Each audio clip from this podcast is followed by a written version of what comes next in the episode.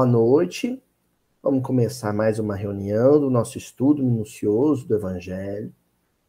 Esse estudo que a gente realiza em torno da obra de Mateus, né, do, do livro atribuído a Mateus, que, de certa forma, tem na sua base, né, na sua origem, sim, a participação de Mateus, mas que foi ricamente adensado né, por espíritos de escola, espíritos nobres, né, como a figura de Gamaliel, a figura do próprio Gesiel, de Paulo, né?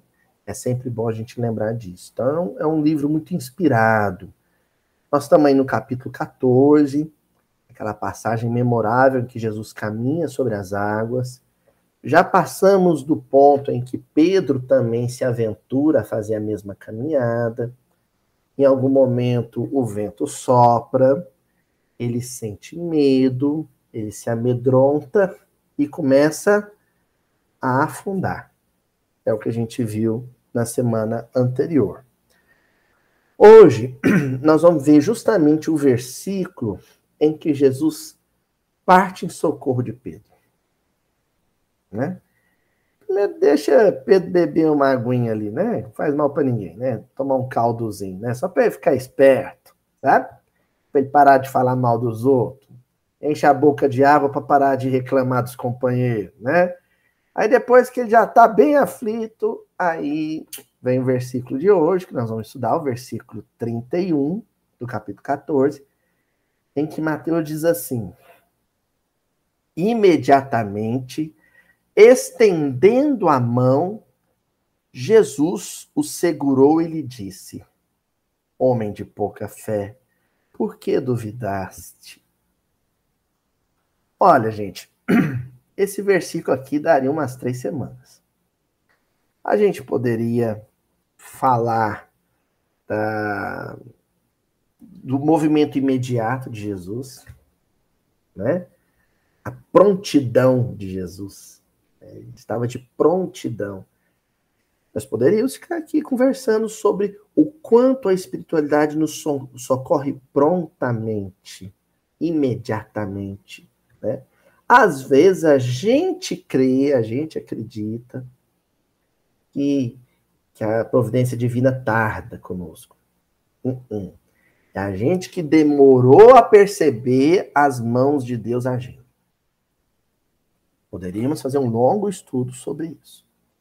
Poderíamos fazer um longo estudo sobre a questão da dúvida, né? Da dúvida de, em relação a si mesmo, ao próprio potencial, a dúvida em relação à competência de Jesus para nos amparar e nos socorrer, que é o questionamento que Jesus faz para Pedro: você teve pouca fé, você foi pouco fiel à nossa amizade, porque você duvidou de mim, duvidou de si mesmo. Né?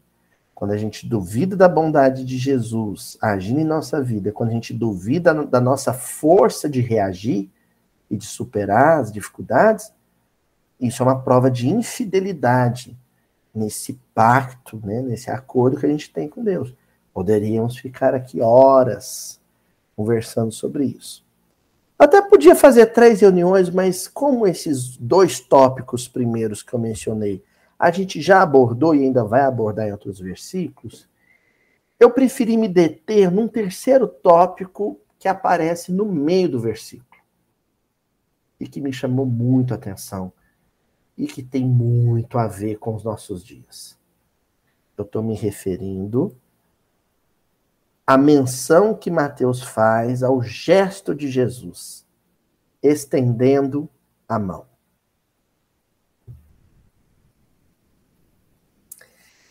Uma, uma vez eu vi uma entrevista do Antônio Cândido, grande crítico literário, né? professor extraordinário né? de crítica literária. Ele dizer que é, o, o, Aliás, agora não me lembro se foi o Antônio Cândido ou foi o Ferreira Goulart que contou isso. Não sei. Agora não me lembro. Me pintou essa dúvida. Não importa. O que importa é, é falar do autógrafo do Vinícius de Moraes. O Vinícius de Moraes, quando ia autografar um livro, ele escrevia assim: para fulano de tal, né? para Sueli Gomes, para Tânia Elias, e em seguida escrevi assim: com a mão estendida para a amizade, Vinícius de Moraes. Olha que coisa linda. Coisa de poeta, né?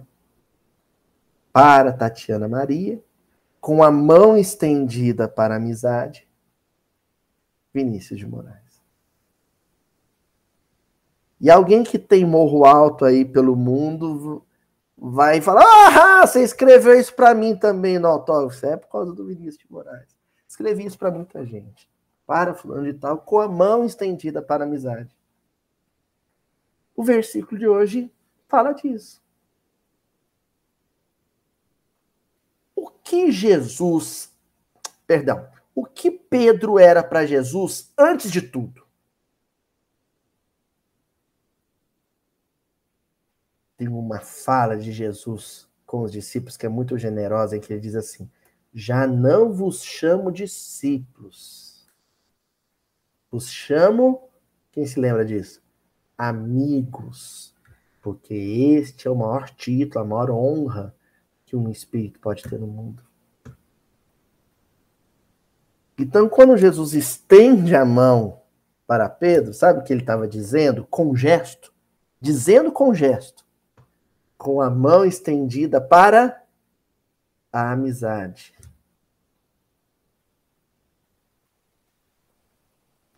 Existe uma postura que todo amigo tem que ter para com seus amigos e que toda pessoa deve ter para com qualquer outra pessoa, se quer tornar esta pessoa amiga.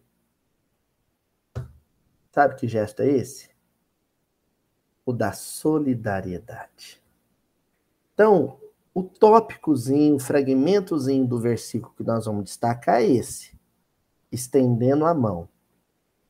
E o tema que esse fragmento nos propõe é o tema da solidariedade.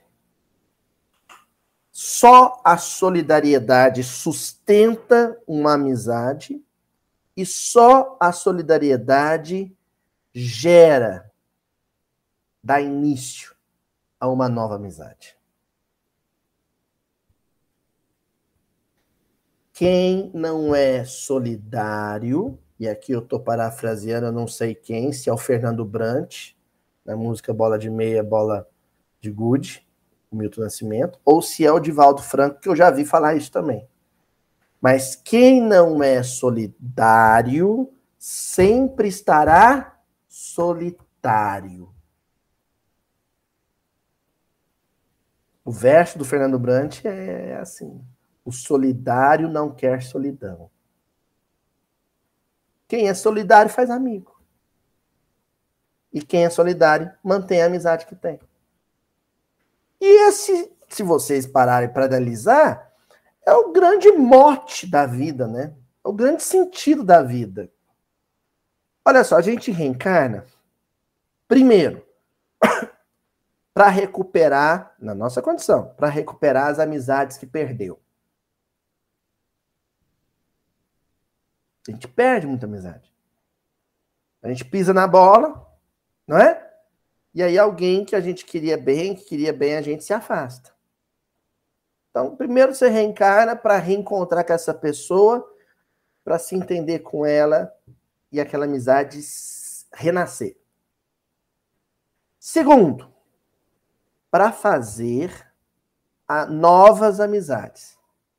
Aquele que você não conhece, que você nunca viu, o espírito que você encontra pela primeira vez nessa existência. Qual o sentido do encontro? Surgir daquele encontro, surgir dali uma amizade. E terceiro, o adversário, o perseguidor, aquele que sempre foi seu inimigo ou é inimigo dos seus ideais, você convertê-lo em amigo. E depois desses três movimentos, vem um quarto movimento que é, é, é o mais desafiador. Pronto.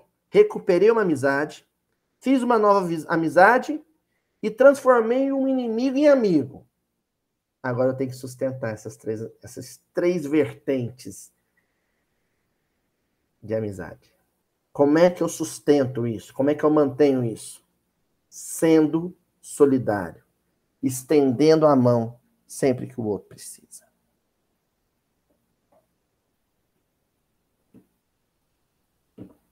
Certo? O que que Jesus foi fazer em Cafarnaum? Quando ele desce de Nazaré. Nazaré não queria Jesus. Não gostava de Jesus. Ele, ele não é bem-vindo em Nazaré. Aí ele desce, falando desce mesmo, porque é muito abaixo do nível do mar, né? Até chegar no lago. Uns 300 metros, se não me falha a memória, abaixo do nível do mar. Ele desce até Cafarnaum para fazer o quê? Amigo. Amigos. Ele vai lá fazer amigos. De cara faz 12. De cara ele faz 12 amigos. Como é que ele reencontra esses amigos? Que a gente sabe que, lógico, é escolhidos a dedo. Né? Como é que ele reencontra esses amigos e faz essa, essa amizade fulgurar, brilhar? Sendo com cada um deles solidário. Quando a gente pega o livro Boa Nova, ou o livro Jesus no Lar, o que a gente vai vendo é, vários momentos, vou citar um, né? É, Bartolomeu lá com um monte de problema, tinha perdido a mãe, o pai maltratava ele, os irmãos não davam bem com ele. Jesus percebe a tristeza dele, fala assim: oh, não vai embora, não, que hoje nós vamos ter um, uma conversa de amigo. O que, que, que, que Jesus fez com Bartolomeu? Estendeu a mão para amizade. Foi solidário. Pedro lá, o maior problema, a sogra dele doente, ninguém adivinhava qual que era a doença dela, ela não saía da cama, só chorava, tinha febre. Jesus estendeu a mão, fortaleceu a amizade que ele tinha com Pedro e, e fez uma amizade nova com a sogra dele. E garantiu hospedagem, porque Jesus vivia na casa de Pedro. Isso é importante também. Então a gente vai percebendo como Jesus foi criando laços de amizade, fortalecendo esses laços de amizade e mostrando para aqueles discípulos que o sentido da vida é esse.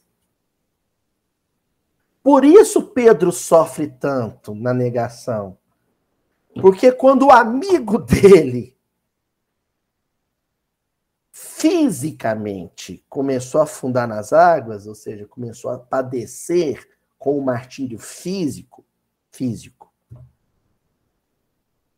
Pedro negou a mão. Fechou a mão. Guardou ela, recolheu a mão. Entendeu? Esse foi o sofrimento de Pedro. Que é tão bem descrito por Humberto Campos no capítulo A Negação de Pedro, lá no livro Boa Nova. Quando Jesus estendeu a mão para ele no lago, Pedro escondeu a mão e falou: Eu não conheço esse sujeito, não, não sei quem é, nunca vi na minha vida. Ele negou a mão solidária para o amigo dele quando mais precisava.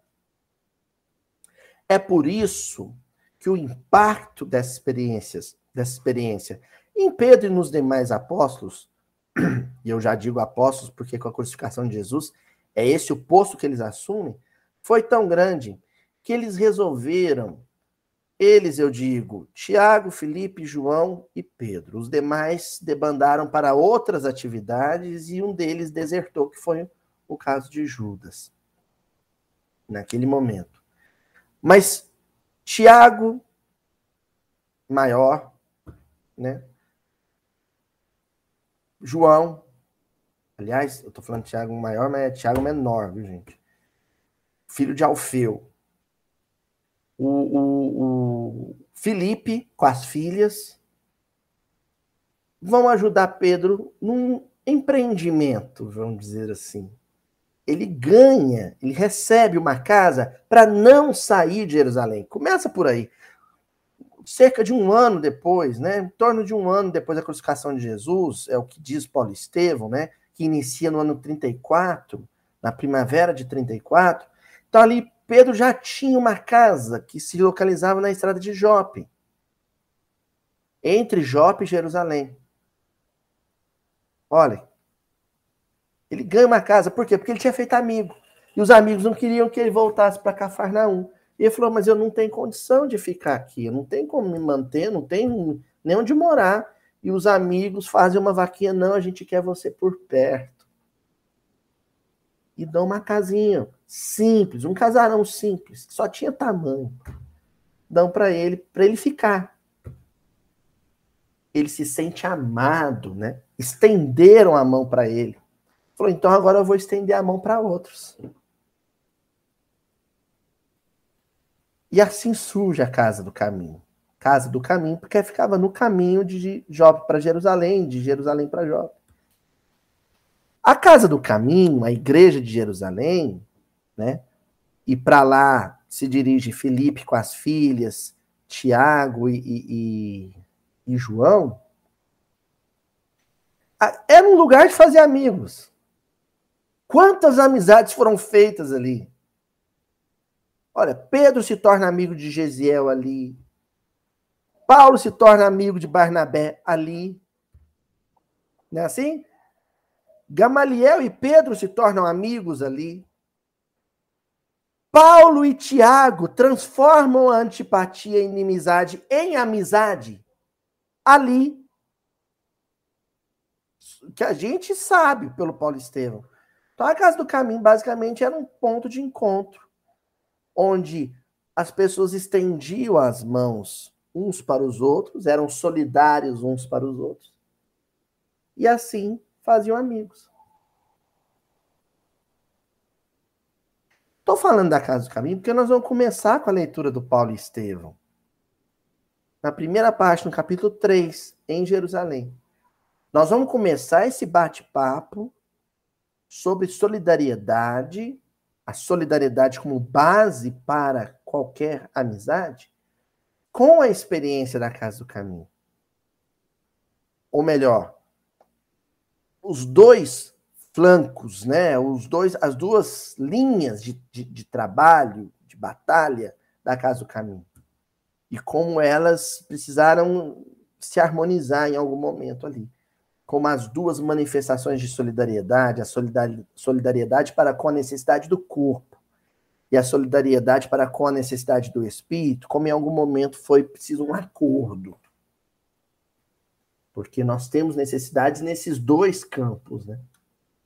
Então nós vamos começar com o livro Paulo Estevão, capítulo 3, a primeira parte, em Jerusalém, com Emmanuel descrevendo a Casa do Caminho um casarão de grandes proporções, aliás, paupérrimo em sua feição exterior. Essa é a, des a descrição de Emmanuel para a Casa do Caminho. Olha que coisa incrível. Um, um casarão de grandes proporções, aliás, paupérrimo em sua feição exterior. Pobre, mal acabado, o reboco mal feito, o telhado à míngua. Não era nada bonita a Casa do Caminho. Quem imagina um castelo branco e dourado, cercado de flores? Uh -uh. Por quê? Para estender a mão, Pedro só precisava que este lugar tivesse um atributo físico. Um. Que fosse grande.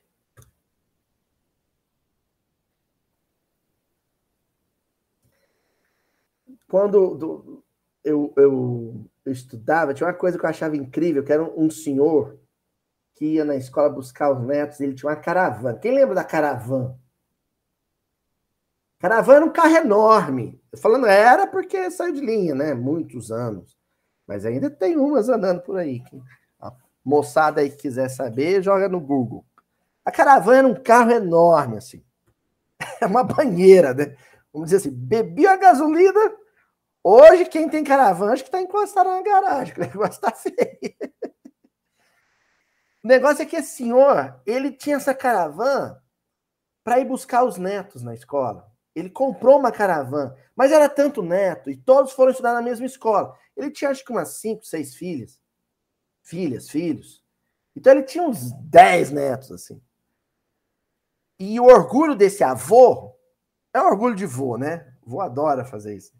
Era buscar os netos todos, uma primaiada, né? Cada um filho de uma filha. Buscar nessa caravana. Quando ele chegava para deixar os meninos, mas saía menino, que você não acreditava, assim, saía do porta-luva, menino. Era tanto, parecia rato, gente. Saía tanto menino, saía tanto menino. E eu achava, eu era pequeno, mas achava aquilo um barato. Assim, eu falei assim, nossa senhora, eu queria tanto ser neto desse cara só para andar nessa caravana. Tanto menino que saía de lá. A caravana era bonita, ela era, ela era até judiadazinha para época, né? Mas ela só tinha um atributo que ele precisava que ela tivesse. Ela era grande.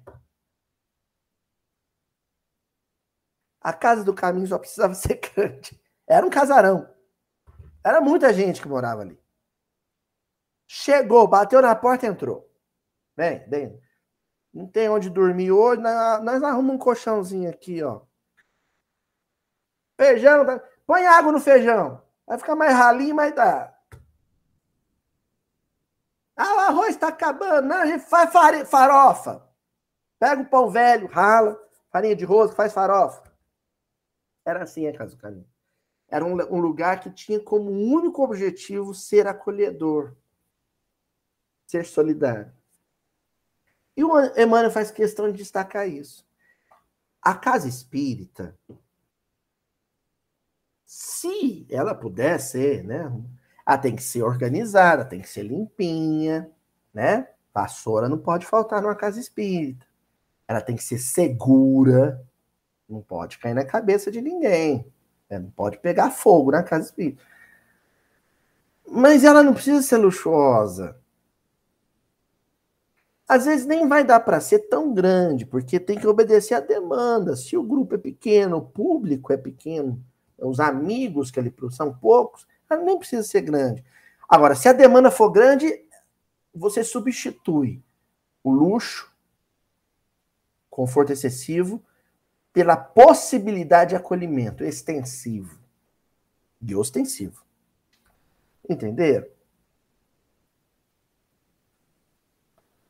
Estou dizendo isso por causa do que o Emmanuel vai dizer em seguida. Ele fala assim: as primeiras organizações de assistência ergueram-se com o esforço dos apóstolos. Aí ele já chama os discípulos de apóstolos. Ao influxo amoroso das lições do mestre. Aqui é muito bacana ele chamar os discípulos já de apóstolo, porque o, o propósito de um apóstolo, do grego apostolém, o mensageiro, o arauto, é levar uma mensagem. Quando os discípulos são promovidos, né, com Pentecostes e a, a, né, as línguas se soltam, falam muitos idiomas e coisa e tal, quando eles se tornam apóstolos, embora a gente associe muito a atividade do apóstolo à oratória, à profecia, à mediunidade, a primeira providência de Pedro e dos companheiros é arrumar um lugar pobre, porém grande, para acolher as pessoas que não tinham de dormir.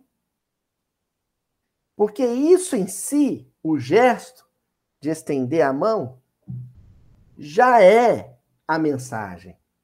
Ela já foi dita. Tudo mais é adendo, é, é extra. É extra, é brinde. Entenderam? O gesto já, já é uma mensagem, já é o evangelho todo. Se Jesus não quisesse dizer nada para Pedro no lago, o gesto. Sabe falar alguma coisa? Não precisa dizer nada. Entendeu? Por isso é que a primeira providência dos arautos do Senhor, para transmitir a mensagem do Senhor, foi estender as mãos para quem afundava na vida para quem se afogava no mar de dificuldades, de problemas, de aflições, de angústias. Vamos ver quem? Ó, o Emmanuel descrevendo. Eram velhos a exibirem úlceras asquerosas procedentes de Cesareia. Loucos que chegavam das regiões mais longínquas, conduzidos por parentes ansiosos de alívio.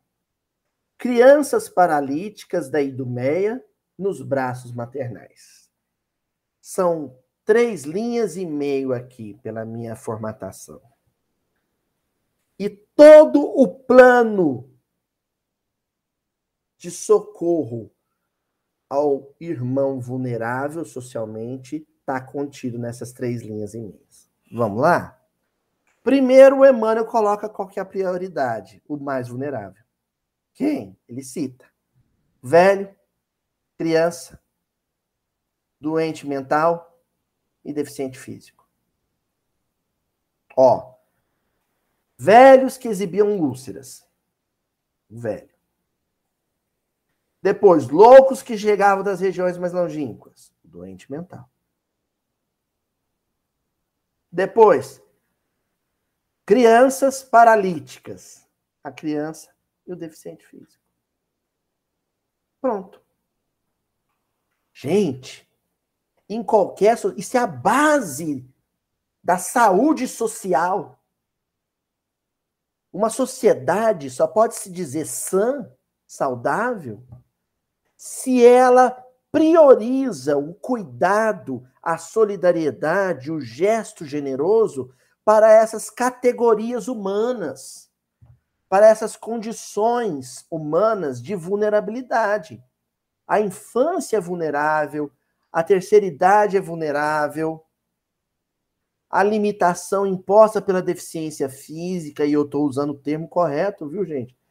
Deficiência física, portadores de necessidades especiais, não tem problema, é, né? Isso é tranquilo falar uma coisa ou outra. O doente mental, a pessoa com transtorno psíquico, psicologicamente ou psiquiatricamente em condição de vulnerabilidade.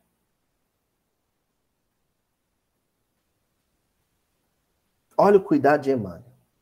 Aí em seguida, ele dá um toque para a galera e fala assim: olha, por que, que a gente tem que cuidar, amparar, abraçar, ser solidário com o cidadão mais frágil, mais vulnerável. Por quê?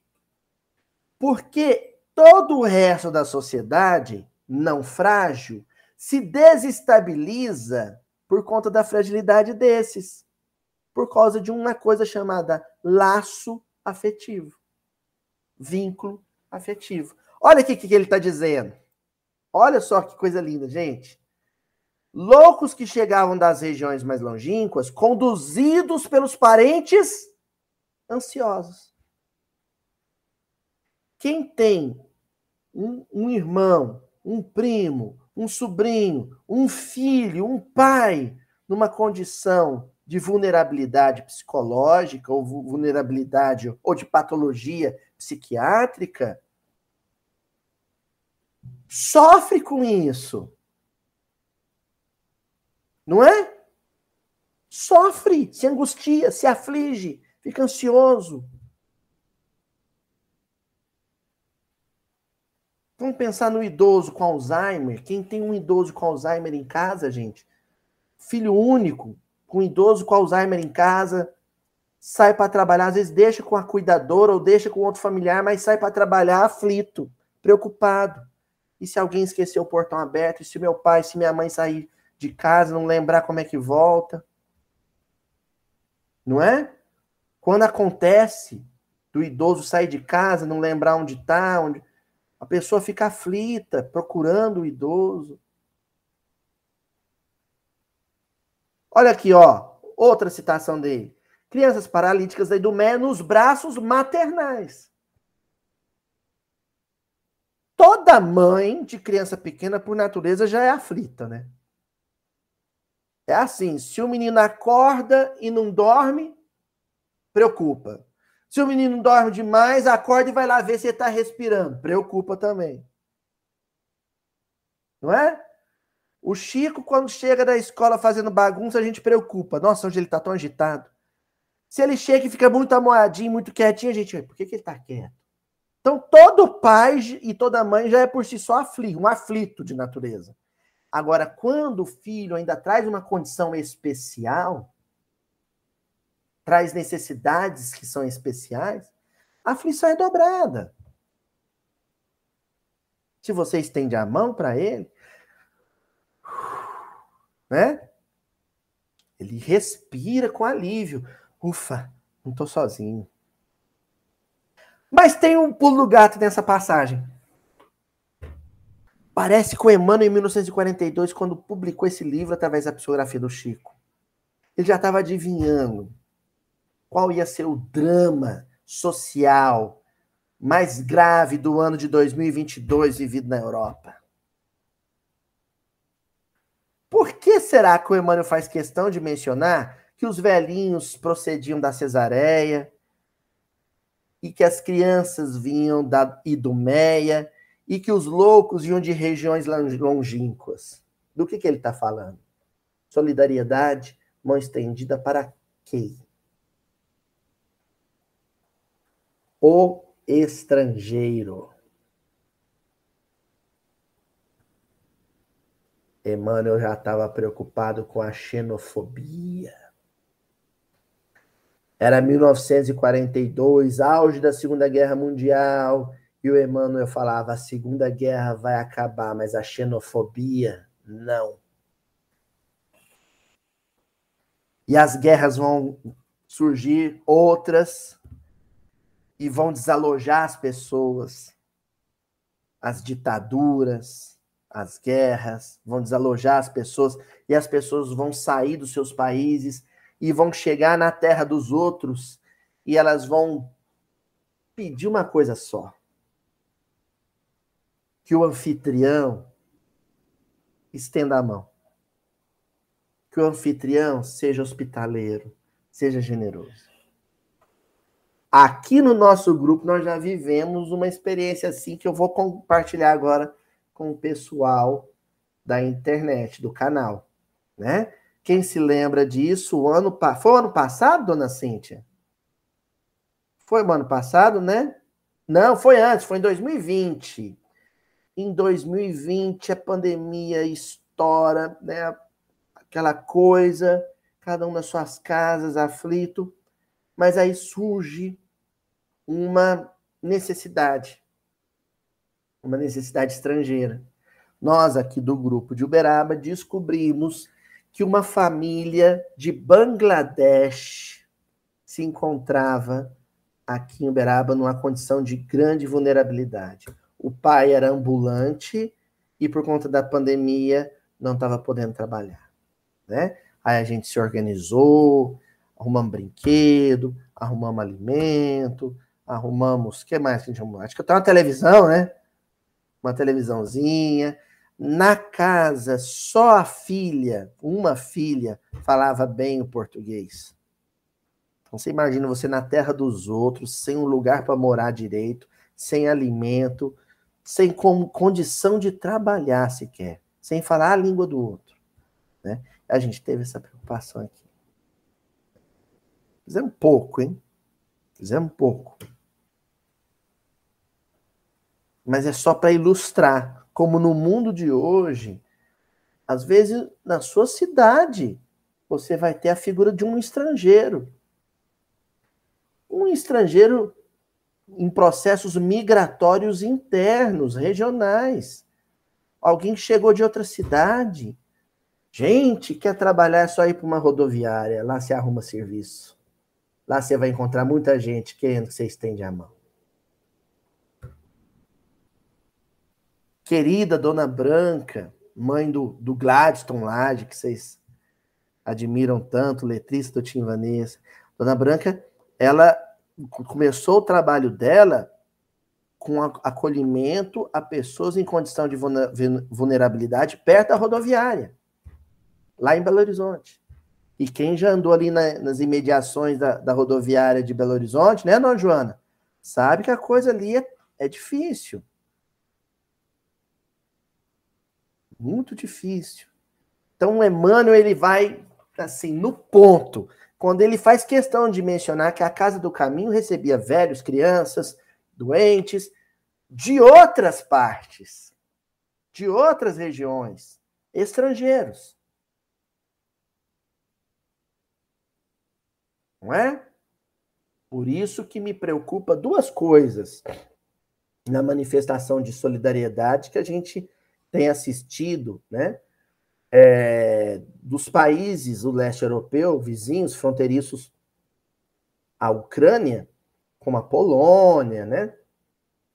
A Hungria, recebendo milhões né, de refugiados do, do conflito que cruzam a fronteira.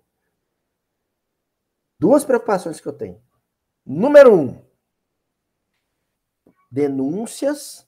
A gente não pode averiguar se são reais ou não, mas se são denúncias, né, onde a fumaça a fogo, de que o tratamento para com os ucranianos na, no processo de cruzamento da fronteira não estava sendo igual, ou não está sendo igual, ao tratamento dado para com indianos, africanos, asiáticos, latinos, que também querem cruzar a fronteira. Né?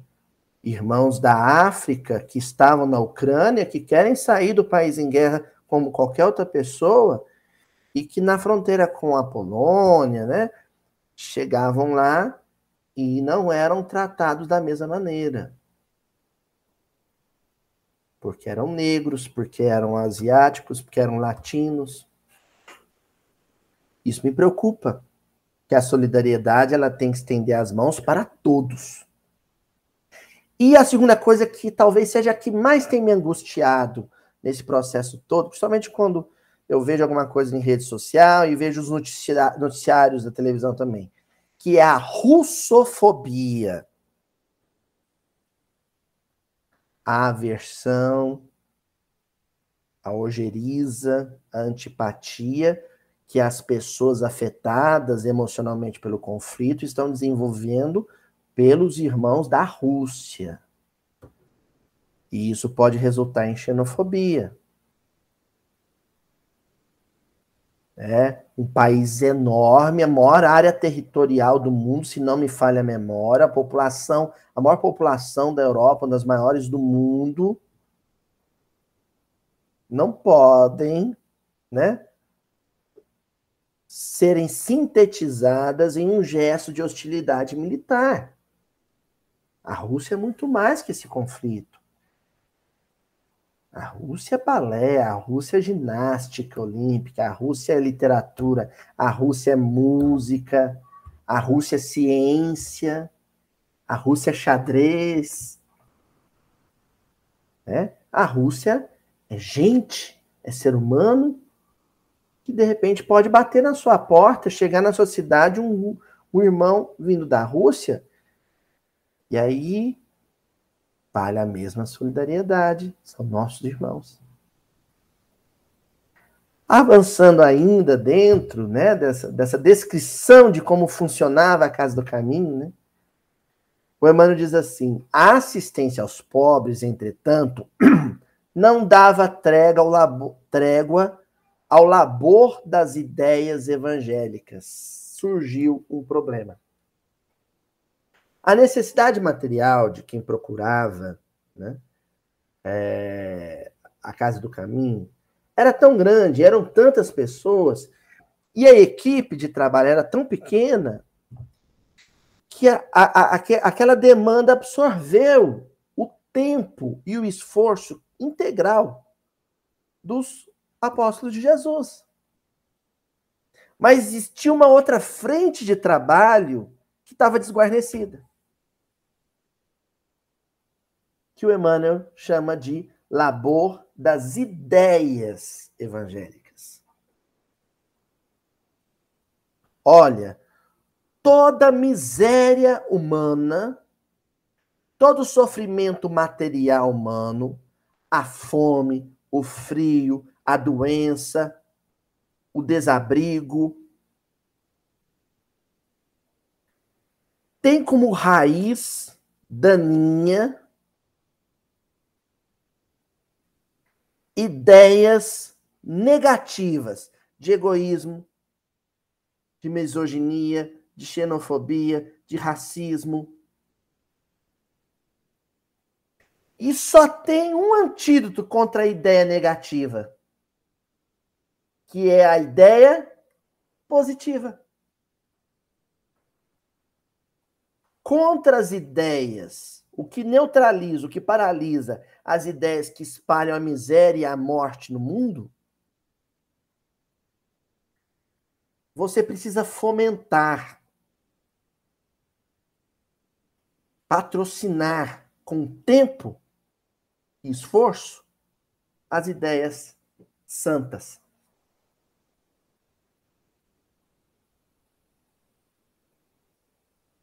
Então, Pedro, patriarca daquele casarão, ele sabia: olha, não vai parar de chegar sofredor aqui enquanto a gente não trabalhar na raiz desse sofrimento. Que é o egoísmo, o individualismo daqueles que deram as costas para esses infelizes. Entendeu? Era necessário evangelizar. Aí o, o Emmanuel ele acrescenta dizendo assim: foi quando João, evangelista, o discípulo teólogo, o apóstolo teólogo, o apóstolo que mais tempo se dedicou, mais tempo dedicou à produção de escrituras, é o que mais escreveu, né? Considerou irrazoável que os discípulos diretos do Senhor menosprezassem a sementeira da palavra divina e despendessem todas as possibilidades de tempo no serviço do refeitório e das enfermarias. O doente que eu curar hoje, ele vai morrer por outro motivo. A barriga que eu saciar hoje, amanhã está roncando. E por mais que o gesto em si já seja uma mensagem, é uma mensagem para que ele tenha necessidade material.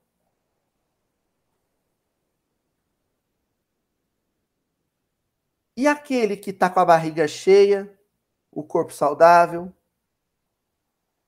veste bem, mora bem, esse não tem necessidade nenhuma? É? Tem. Esse não afunda nas águas? Afunda também. E aí, o João falou assim: é irrazoável a gente deixar essa frente de trabalho, a do esclarecimento e da educação espiritual, sem atividade. Então, gente, quando nós estivermos caminhando sobre as águas, ou seja, quando a gente estiver bem, equilibrado, estável. A gente vai ver mais adiante alguém se afogando. Alguém que tentou também ter uma vida estável, estabilizada, como a nossa. Mas que não suportou o sacudir do vento e começou a se afundar. Esse alguém pode ter sido sacudido pelo vento da miséria, da doença, da privação, ou pode ter sido sacudido pelo vento da solidão, do desamor, do abandono, da tristeza, que é outro nível de necessidade. Bom, só que a espiritualidade não dorme no ponto, e aí chegar nos reforços, né? São sete eunucos, né? Para usar um termo bíblico, né? Eunuco não no seu sentido literal, mas no seu sentido espiritual. Sete homens puros, né? Sete homens que passam a colaborar com o apostolado, com o colégio apostólico. Dentre eles, a figura de Gesiel, né? Convertido passa a se chamar Estevão. E é justamente o Estevão que vai Lógico, colaborar com o refeitório, colaborar com a enfermaria, mas vai se concentrar principalmente na orientação evangélica. É ele que pega no chifre do touro, vamos dizer assim.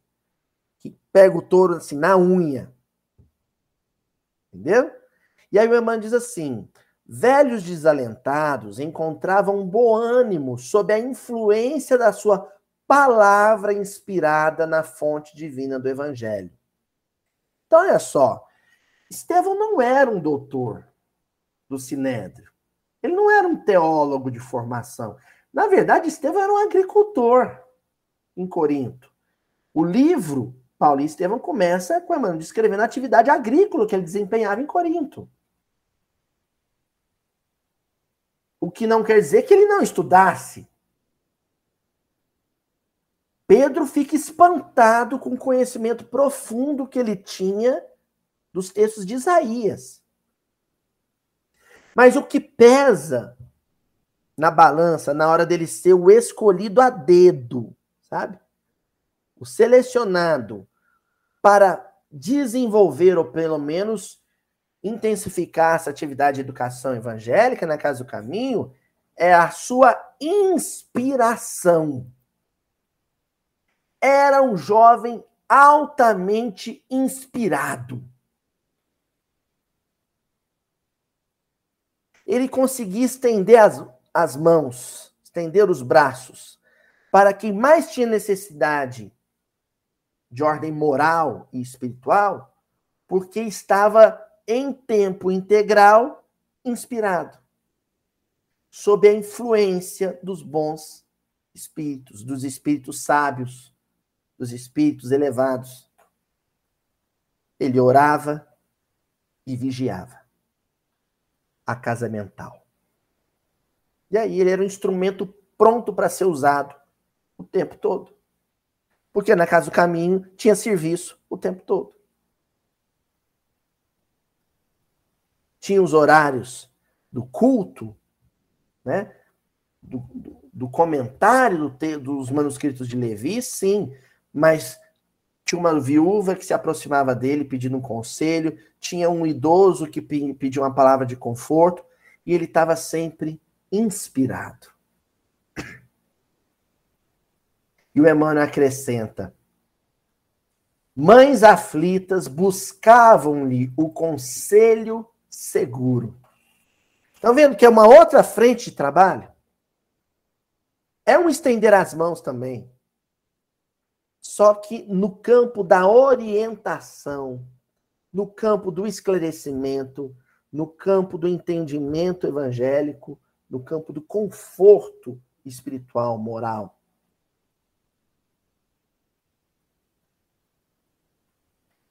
Quando isso acontece na, Casa do Caminho, ela se torna uma instituição completa. Completa. Cuidando do corpo e cuidando do espírito. E o Emmanuel encerra essa passagem no livro Paulo Estevão, dizendo assim: seu nobre esforço, ele está falando de Gesiel, seu nobre esforço não se limitava à tarefa de mitigar a fome dos desvalidos.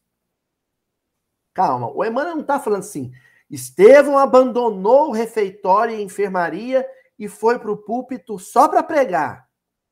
Ele está dizendo isso? Não. Ele só está dizendo que, que Estevão não ficou restrito, amarrado, limitado ao socorro material. Ele extrapolou essa tarefa. Ele, ele abraçou para si, trouxe para si outras demandas. Aquelas que a gente só percebe quando tem sensibilidade para o olhar do outro. Porque a necessidade do corpo, olhos vistos, né? Você ó, bate o olho, você vê que a roupa tá rasgada, você vê que a ferida tá aberta, você vê que a costelinha tá aparecendo, sabe? Agora, uma crise depressiva profunda, né? um conflito ético, um conflito moral interno. Isso você tem que ter assim, ó, sexto sentido. Tem que ter sensibilidade para bater o olhar no olhar do outro e falar: ele está precisando de carinho, de instrução, de orientação, de um dedo de prosa. Que hoje muitas casas têm o atendimento fraterno, né? Só que o atendimento fraterno tem que acontecer no ponto de ônibus também. Atendimento fraterno tem que acontecer na fila do banco também. Mas para acontecer também fora da casa espírita, é preciso que eu entenda o mundo como um grande templo. Plantão 24 horas. o espírita é uma farmácia. O conhecimento que ele tem é uma prateleira cheia de remédio. Ele não pode fechar as portas. Na hora que alguém precisar de um analgésico, ele está ali. De portas abertas as portas do coração. E aí o Emmanuel finaliza dizendo assim: entre os apóstolos galileus, sua palavra resplandecia nas pregações da igreja, iluminando pela fé, iluminada pela fé ardente e pura. E olha só, o trabalhador, o cooperador, ele também tem suas necessidades, não tem? Eu mesmo relatei um tempo atrás aí num estudo sobre coragem, né? As minhas necessidades quando a pandemia estourou, né? As minhas necessidades psíquicas. Dizer, o cooperador tem as suas necessidades, os apóstolos tinham suas necessidades. Paulo Estevão, o livro Paulo Estevão, vai narrando as necessidades profundas psíquicas de Paulo ao longo dos 30 anos de apostolado. Vezes que ele ficou triste, abatido, que ele guardou rancor, que ele se sentiu aflito, humilhado. E aí o, o Emmanuel, nesse, nesse trechinho que eu li, diz que Gesiel era uma mão estendida em tempo integral, não só para aqueles acolhidos, aqueles necessitados que chegaram na casa do caminho. Ele era conforto e orientação para os próprios veteranos, para os próprios apóstolos.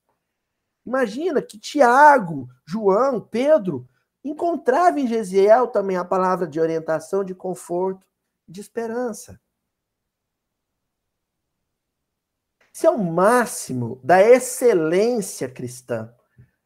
Estevão, Gesiel, Estevão, ele atingiu, assim, ele, vamos dizer assim, um primor, sabe? Ele era. O, o cristianismo dele era um cristianismo prime. Entenderam? É, assim, se, se o cristianismo do Estevão fosse um cartão, seria um cartão diamante. É, era um nível assim de excelência, de primor, de competência no exercício da solidariedade, que eu não guardo dúvida de dizer que depois de Jesus, no plano físico, nenhum espírito chegou a algo parecido. Nem Pedro, nem Paulo, nem Maria. Olha o que eu estou dizendo, gente. E quem duvidar, ficar com o pé atrás, lê Paulo e Estevão mais umas dez vezes e medita. E medita. Estevão foi o espírito mais nobre que pisou encarnado o chão da terra, do planeta Terra, depois de Jesus Cristo.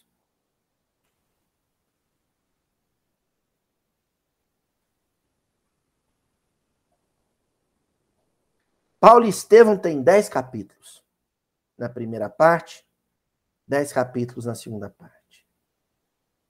Na primeira parte, Emmanuel fala assim: é aqui que a gente tem que chegar ao apresentar Estevão.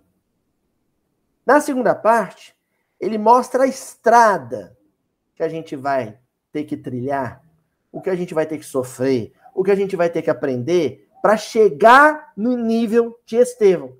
E ele faz isso ao apresentar a conversão de Paulo. Os 30 anos de apostolado de Paulo.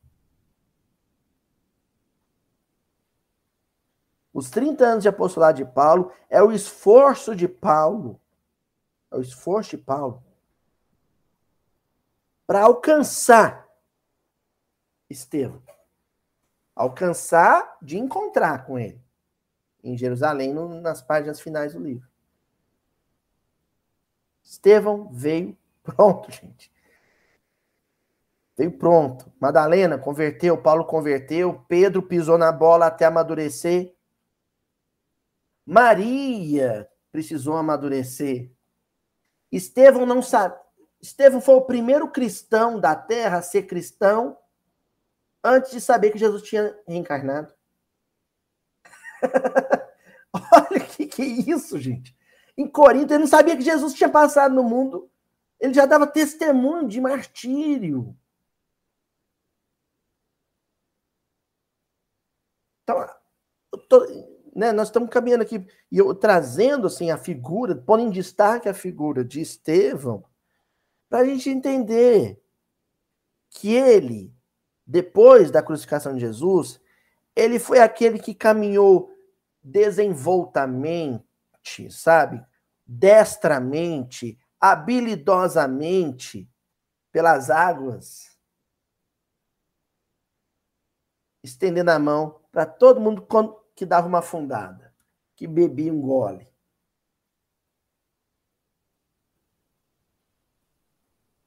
Ele é uma referência. Uma referência. Quando eu estiver afundando, ter uma certeza. Imediatamente, prontamente, alguém que está caminhando pelas águas vai estender a mão para mim. E quando eu estiver caminhando pelas águas, tranquilamente, seguro, o primeiro que eu ver afundando, eu tenho que estender a mão. Essa é a experiência humana. Né? Eu estendo a mão para quem está necessitado quando eu estou em condições de ajudar e aguardo com confiança, sem duvidar, a visita do servo de Jesus que irá estender a mão para mim e me trazer de novo à tona. Não tem erro. Pode confiar. Por isso que Jesus fala para Pedro: Mas você desconfiou de mim, filho? Você achou que eu não ia estender a minha mão para você? Você duvidou da minha amizade por você, Pedro?